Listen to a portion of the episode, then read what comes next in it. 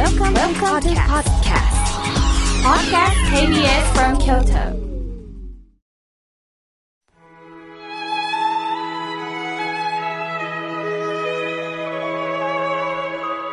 改めまして僧侶の河村明慶です今日の法話のテーマは存在とは何についてお話をいたします皆さんはぬいぐるみを持っていますか？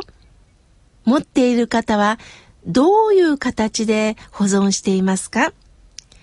ある方は玄関または寝室に置いてるという方もおられるでしょう。小さな子供さんを亡くされたという方は、仏壇のそばに置いてるという方もおられますね。中にはバッグにつけてる、片時も離さず持ち歩いてるという方もおられるでしょう。私もアザラシのぬいぐるみを可愛がっています。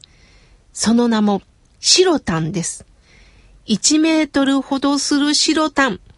これは実はこの白タンを製造した会社が長野県にありましてね、その会社の入社式で講演をさせていただきました。お礼として白タンをいただいたんですが、何分1メートルあります。それを真空パックで届けられたんですね。もうあまりにも可愛さで感動しました。まあ私は日替わり法話というのをね、毎日ネットで更新してるんですが、その白タンはたまに登場します。するとその白タンをよく見てる日替わり法話の読者さんから、パペット白タンが送られたんです。パペット白タンというのはね、その白タンのぬいぐるみの中に手を入れて、自由に、まあ、人形劇みたいにね、動かせるんですね。すると自由自在に表情がつけられるわけです。プレゼントしていただいた時にはもう私がまた可愛く可愛く今可愛がってだんだん黒くなってるんですけれども、すると、やはりご縁がつながるんですね。日替わり法話の読者さんが法話会に来てくれました。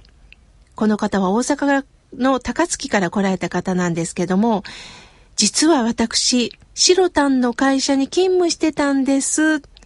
バッグから50センチぐらいの白タンをプレゼントしてくれたんです。我が家は白タンだらけです。顔を見るだけでほっこりします。さて、子供さんがぬいぐるみを好きなのはわかりますが、なぜ大人になってもぬいぐるみが好きなんでしょうね？中には依存してるのと思われてる方もいるかもしれませんが、私なりに考えてみました。まず、安心感を求めてるんですね。一人暮らしのご年配がもう30年間もぬいぐるみを持って話しかけるというのはよく聞きます。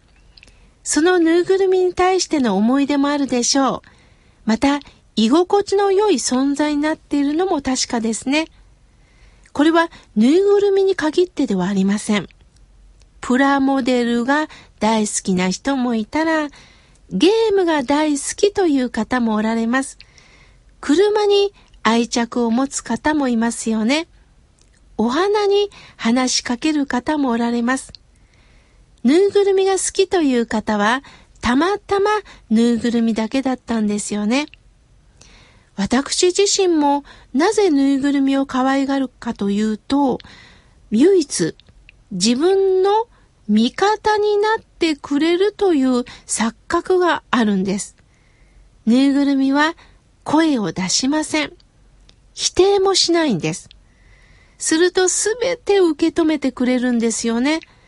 まあ、周りから見ますとね、独りよがりじゃないのと言われそうなんですけれども、だからこそ自分の本心が出てドキッとくることってあるんです。では、目の前に何かがないと生きていけないんでしょうかあの人がいないと生きていけない。子供が独立で海外に行った。親として寂しい。今度は親が亡くなった。心の中にぽっかりと穴が開いたという方おられるでしょう。親鸞上人という僧侶は、お念仏を唱えましょうとおっしゃいました。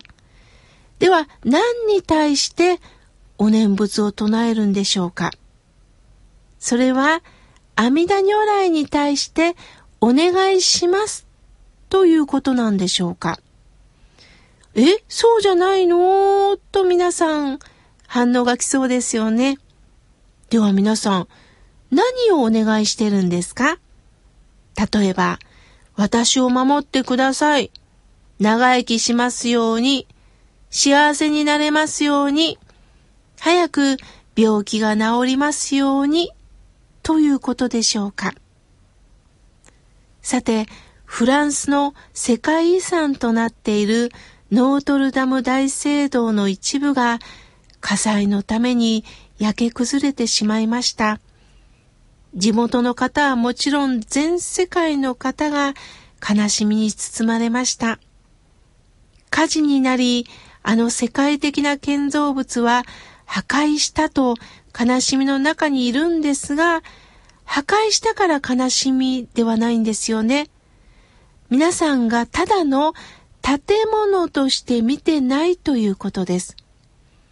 ノートルダムとはフランス語で私たちの寄付人という意味だそうです。